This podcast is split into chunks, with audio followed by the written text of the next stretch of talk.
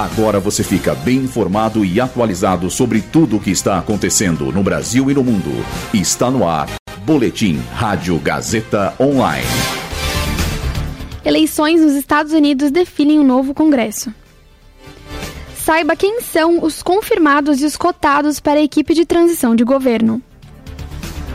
Lewis Hamilton é homenageado pela Câmara e recebe título de cidadão honorário brasileiro. Eu sou Sandra Lacerda e esse é o Boletim Rádio Gazeta Online. Hoje, estadunidenses vão às urnas para as eleições de meio de mandato. Serão trocados 435 assentos na Câmara e 35 das 100 cadeiras do Senado. Com gastos estimados em 16 bilhões de dólares, cerca de 82 bilhões de reais, esta é a eleição de meio de mandato mais cara da história dos Estados Unidos. O presidente democrata Joe Biden enfrenta uma queda considerável em sua popularidade, mas apareceu otimista durante a recepção virtual no Comitê Nacional Democrata e acredita que, se mantiver o controle do Congresso, pode continuar fazendo um bom trabalho como presidente dos Estados Unidos. Em alusão ao Partido Republicano, Biden diz, aspas, estamos enfrentando algumas das forças mais sombrias que vimos em nossa história. Fecha aspas.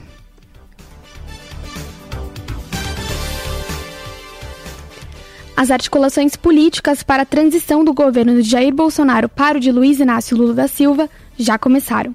E a equipe que deverá fazer os trabalhos em Brasília deve ser nomeada ao longo desta semana. Por lei, o governo eleito tem direito a 50 cargos para a transição. O vice-presidente eleito, Geraldo Alckmin, será o coordenador da equipe e os trabalhos vão ser realizados na sede do Centro Cultural Banco do Brasil, em Brasília.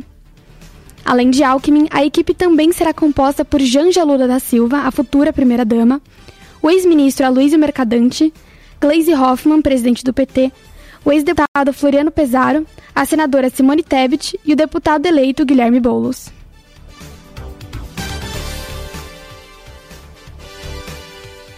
O piloto de Fórmula 1 Lewis Hamilton participou ontem de uma sessão solene para receber o título de cidadão honorário brasileiro.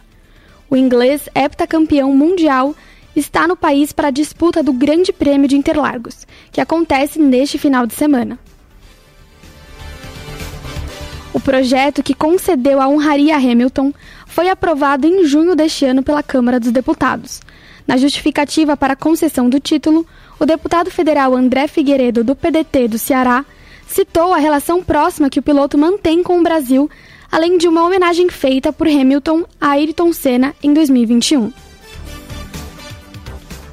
Na solenidade dessa segunda, Hamilton voltou a homenagear Senna e o chamou de herói.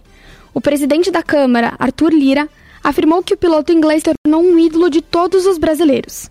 Ele disse, aspas, o povo brasileiro acolheu a Hamilton como ídolo e como um dos seus, enquanto o grande campeão da Fórmula 1 acolheu o Brasil como pátria de coração. Fecha aspas.